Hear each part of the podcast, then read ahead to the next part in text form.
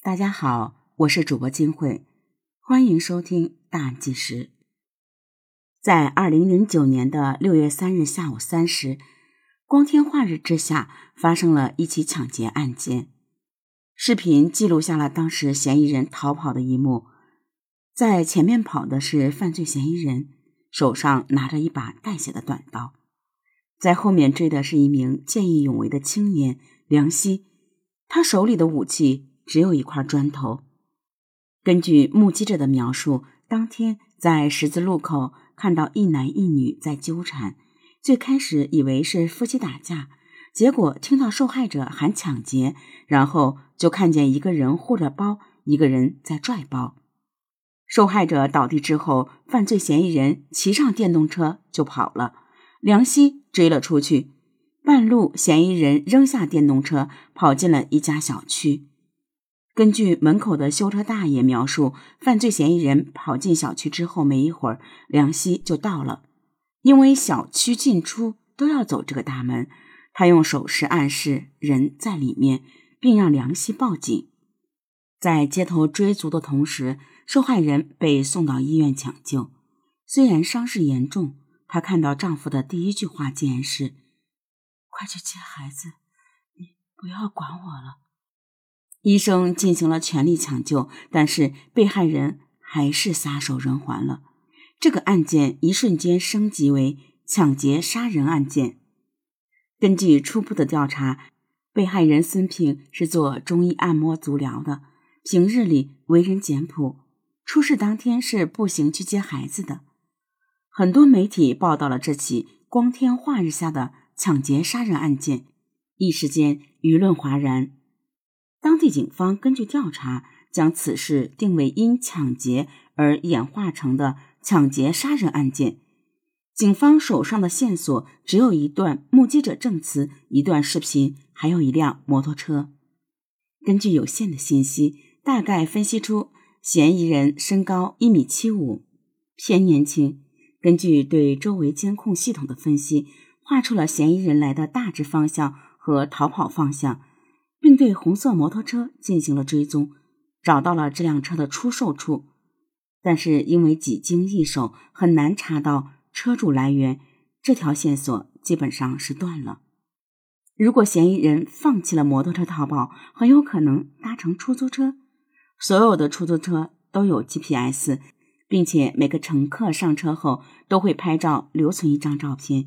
于是，警方调取事发三个小时内所有此路段内的出租车信息，一一进行对比分析，没有发现嫌疑人的踪影，案件呢进入了死胡同。这里不得不说，大部分的案件都是靠警察这样的笨办法来破获的，并不是每个案件都能是高智商犯罪，需要各种正面交锋。大多数案件都是用海量的人工搜索。来缩小范围的。就在一筹莫展的时候，警方的实验室传来了好消息：在摩托车的钥匙锁上，还有丢弃的衣服上，提取到了犯罪嫌疑人的 DNA。有了这个高科技证据，就算零口供也可以定罪。一边将犯罪嫌疑人的 DNA 加入信息库，一边调查还要继续进行。飞车抢劫案件时有发生。但是在白天人流量巨大的时候发生这种事是不寻常的。一般情况下呢，都和吸毒人员有联系。这些瘾君子呢，为了筹措毒资，通常会不择手段。于是，警方将相关的三百多起案件逐一分析，锁定了一个叫刘英杰的吸毒人员。最后，通过这次审讯和排查，破获了相关案件十二起。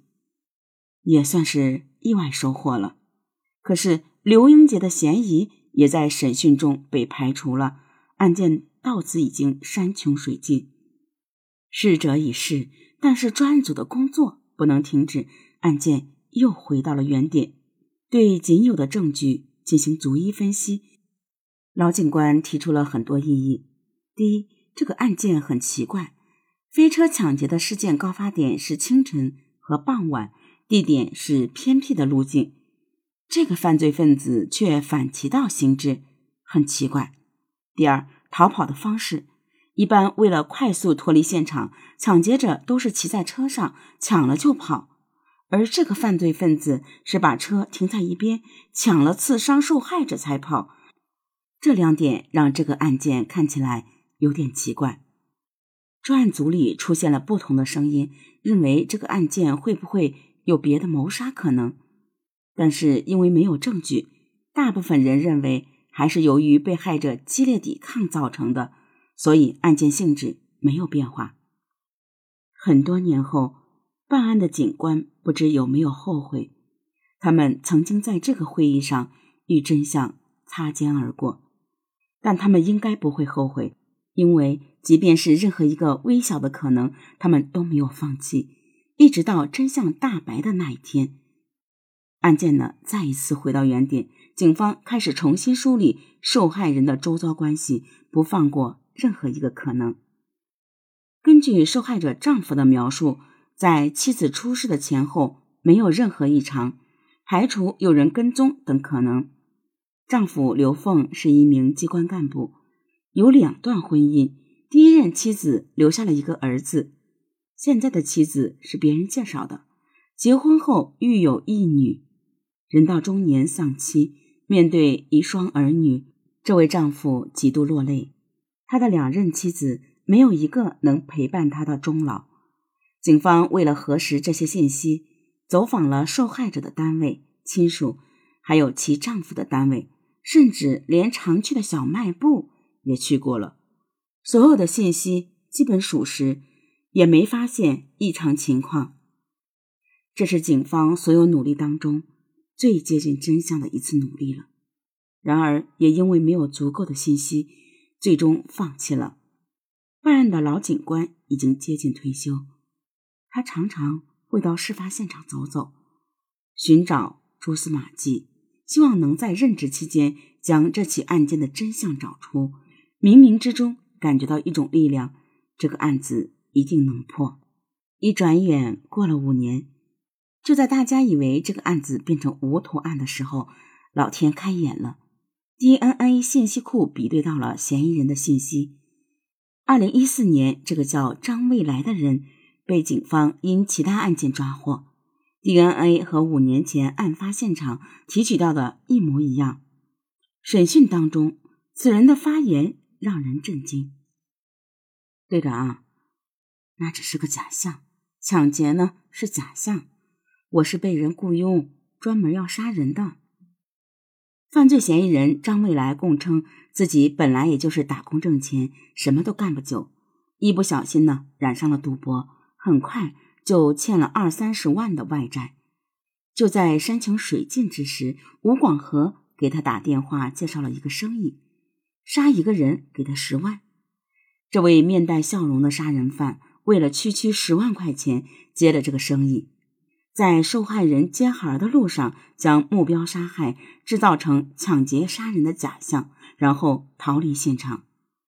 他没有预料到现场会有梁希这样的见义勇为者，追着他跑了好几条街，最后他逃到巷子里，在破棉被里躲了很久。梁希追到巷子口，等了很久，没有发现踪迹，于是放弃追凶，回到现场帮忙送受害人去医院。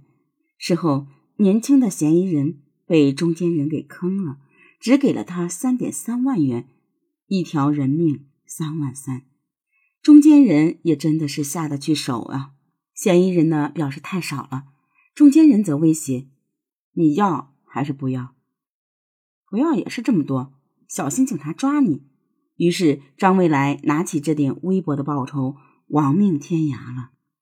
专案组当然不会完全相信张未来的话，甚至怀疑他为了获取减刑，故意编造故事。对当年的笔录重新分析，老警官发现了一个疑点：当时丈夫的笔录上写着：“我爱人的自行车坏了，他走着去接孩子。”那么张未来是怎么知道那天受害者是走着去的呢？三天后，中间人吴广和落网。据吴广和交代，这个事儿不是他指使的，是为了给一个朋友帮忙。朋友呢，在饭局上提出五万块帮忙杀一个人，他还当场训斥了那个朋友。杀人者张未来说自己和被害人无冤无仇，仅仅是受人指使。中间人吴广和说自己没有动机，完全是给朋友帮忙，不支持这件事。但是事情仍然发生了，被害人在街头残忍的被杀害，这件事情谁要负责？现在大家应该都猜到了，那个朋友是谁？不是别人，就是被害人的丈夫刘峰。但嫌疑人刘峰否认有杀害妻子的企图，只承认。对他有些意见，主要原因是妻子对自己和前妻的儿子不好，生活中的小事一直对孩子斤斤计较。另外一个原因就是受害人还是个伏地魔，总是找刘峰要钱补贴娘家。刘峰呢越来越反感，而妻子对于刘峰提出离婚，威胁如果离婚自己就抱着孩子跳楼。忍无可忍的刘峰于是就想要教训一下老婆。吴广和提出来这个意见之后，他默许了。当年呢，吴广和欠了刘峰两万块钱，刘峰说如果这个事情办了，那么就可以销账。刘峰声称中间人吴广和提出，干脆弄死他算了，而自己无辜的像一张白纸，从来没有害过妻子，也没有起过杀念。真相真的如此吗？据杀手交代，他听中间人说。刘峰是有个婚外情对象的，想要干掉老婆之后和情人在一起，因为老婆不肯离婚，所以就买凶杀人。据张未来的口供，刘峰明确表示他要把原配弄死，而不是他自己说的不知情。丈夫刘峰面对警察的审问，把所有责任推脱给了吴广和，说自己只是想教训一下妻子，没有要杀人。杀人计划都是吴广和擅自主张，以此为要挟勒索他五年。但面对公安的质问，那是谁把你妻子自行车坏掉的信息透露出去的呢？刘峰终于低下了头，承认是自己透露的。这起伪装成抢劫的买凶杀妻案终于告破，不论是雇主、中间人还是杀手，都会得到应有的法律制裁。